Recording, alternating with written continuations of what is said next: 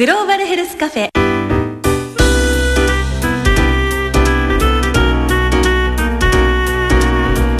この番組は生きる力を共に作る国立研究開発法人 NCGM 国立国際医療研究センターの協力でお送りします。お元気ですか？グローバルヘルスカフェ勝木陽子です。国際医療協力に関わる人たちが通うカフェってちょっと変わってませんか？ここのマスターはとっても面白いので私気に入って通っています。それでは早速カフェに入ってみましょ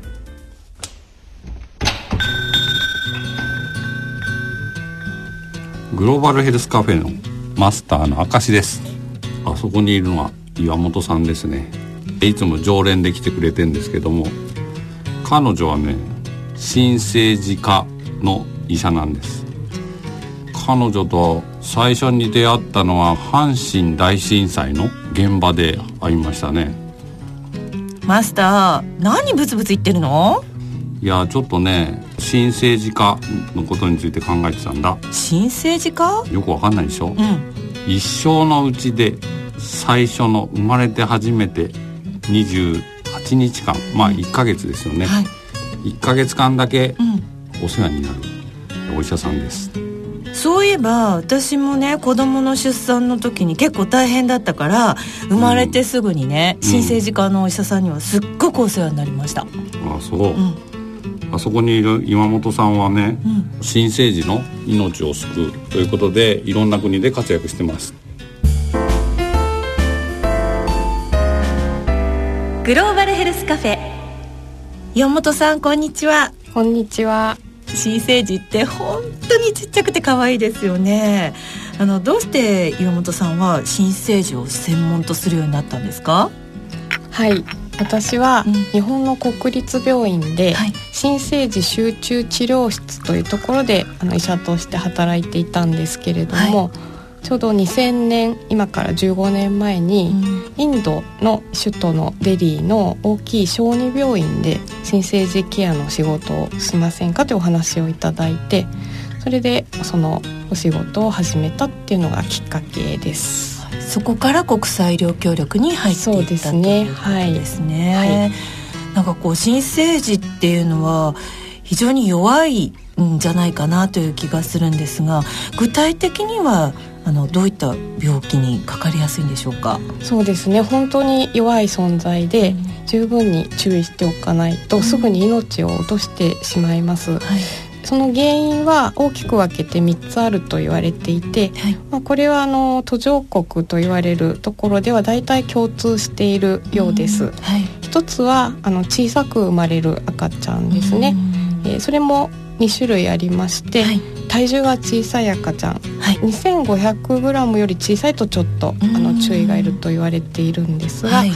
体重がちゃんと大きくなるのを見届ける必要がありますもう一つはお母さんのお腹の中に長くいられなかった赤ちゃんでやはりそういう赤ちゃんも未熟性が強いと言われているので特別な処置が必要になりますはい。それからですね赤ちゃんはお母さんのお腹の中ではこう胎盤からあのへその緒につながってるうんはい。管といいますか、を通じて、はい。お母さんから酸素をもらってるんですけど、生まれてきておぎゃーって泣くと肺の中が開いて、はい。肺呼吸に変わるんですけど、えーある一定の割合でその切り替えがうまくいかないことがあります。でこれを下肢と呼んでるんですけど、はまあ、その場合にはちょっと呼吸を助けてあげるというケアが必要になっていきます。はいで3つ目があの感染で、うんとにかく清潔にするということが必要になっていきます。はい。こういったことに対するこうはい対策っていうんでしょうか、そういったものは確立されているんですか？そうですね、はいあのケアする側もいろいろなことを考えていて、はいあのこれも3つ あの紹介させていただきたいと思うんですけどもうとてもみんなシンプルなことなんですけれども、なかなか実際はやるのが大変な部分もあるんですが、はい一つ目はですねもうあったかくしておくということです。はい。赤ちゃんはあの小さくてとてもあの寒い状況に弱いので、うん。あの必ずある一定以上の気温の中にはい。置いてあげることが必要です。うんうんうんで2つ目はその中で栄養をちゃんと補給するということで、はい、これもシンプルに余計なあのものは一切いらなくてお母さんのおっぱいを生まれてからすぐにあの吸ってもらって、うん、他のものはあげずにお母さんのおっぱいだけで生後半年ぐらいは過ごすということがベストだと言われています。で3番目はさっき言ったように赤ちゃんになかなか感染から身を守る力がないので、はい、これもシンプルにもう赤ちゃんに触る時は手を洗うという、はい、触るたびに手を洗ってでそれを繰り返すということが必要になってきます。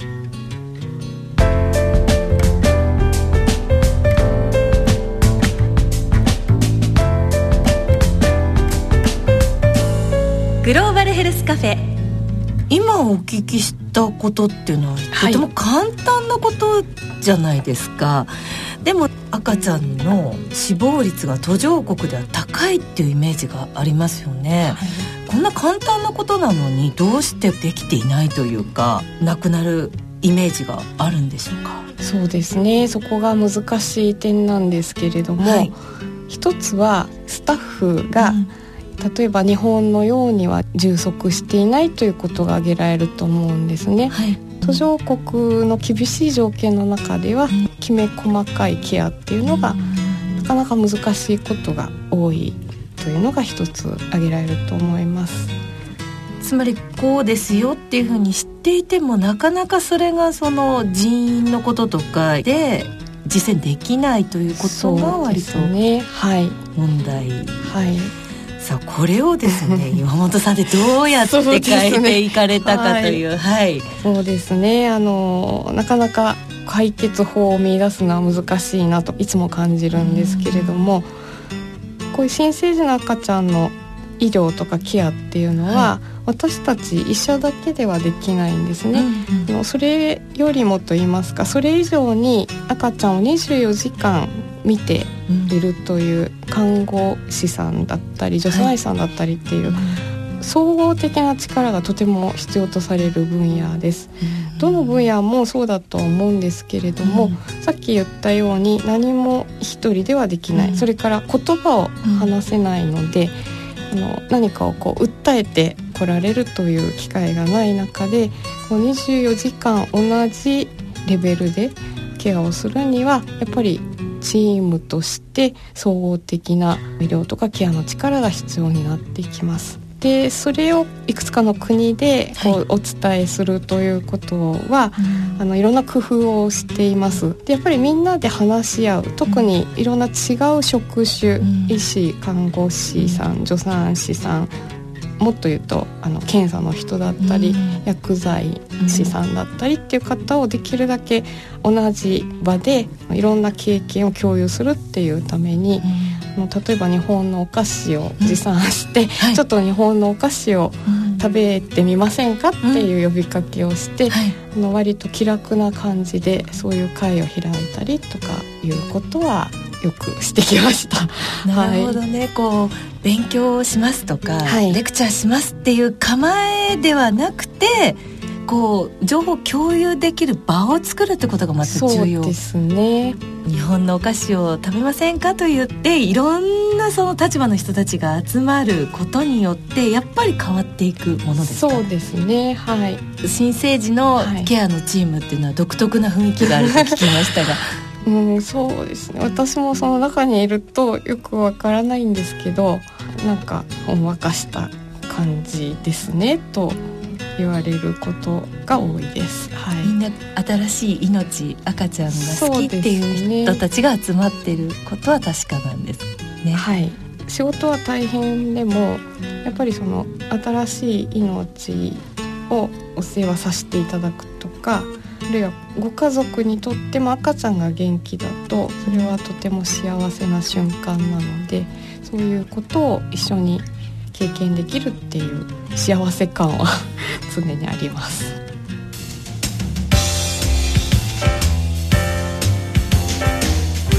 グローバルヘルスカフェあの今までいろいろお話聞いていてお母さんと子供の健康を考えるこう母子保険っていうのねあの途上国支援の大事な柱っていうことは今まであの少し分かってきたような気がするんですが正直言ってこう新生児に対する支援っていうのがあるっていうのがちょっとこうあまり自分の中で意識になかったなって思いました。はいあの時々そういうことを言われましてまああの地道な仕事なのかなというふうに考えているんですけれども今年2015年に向けて子どもの死亡率を減らそうと国際社会はとても目標を立てて頑張ってきて、はい、子どもという5歳未満の子どもさんたちの死亡っていうのはだんだん減ってきたと言われています。なるほど。じゃあこれからますますその新生児ケアっていうのは大事な重要なあの位置になっていくんじゃないかと思います。であのすごく地道な活動ではあるんですけれども岩本さんとしてはどういうことをやっていけばもっともっと良くなっていくと思いますか？そうですねあの今までお話してきたような基本的なことを確実にやるということとあとはやっぱり一定数はかなり集中的な治療を必要とする赤ちゃんは生まれてくるので、まあ、同時にそれも充実させていくということももちろん必要だと思います。それからやはり新生児科だけというよりはお腹の中にいる時から、うん産婦人科の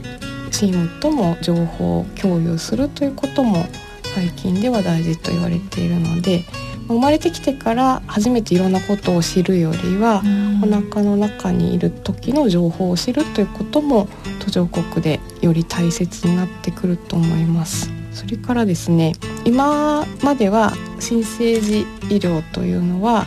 そこで助けることが一番一生懸命私たちも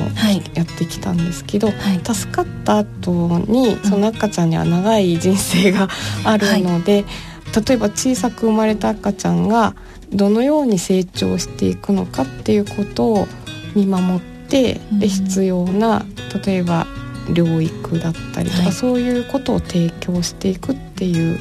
ことも途上国で今後求められていく分野だと思っています。それではやはりそのチームという新生児チームの他にもこう産婦人科医との連携とかその後の小児科とか他の科との連携っていうのもますます必要になってくるということですね。その通りです。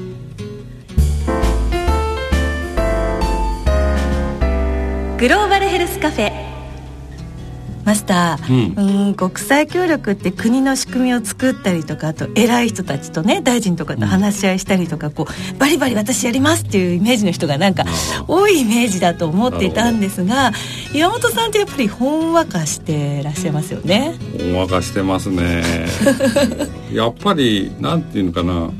必ずしもなんかバリバリ指導する人に相手がついてくるということでもなくて、うんはいまあ、ほんわかした中でなんかお互いの気持ちが分かり合える通い合うみたいな中で何かが伝わるというところも多いんじゃないかと思いますね。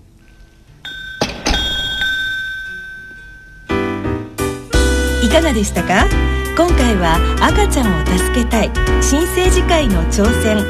をテーマに国立国際医療研究センターの岩本あずささんからお話を伺いました。お相手はマスターの明石律香と勝木陽子でしたそれではまた来月第3火曜日午後5時10分にお会いしましょうこの番組は生きる力を共に作る国立研究開発法人 NCGM 国立国際医療研究センターの協力でお送りしました。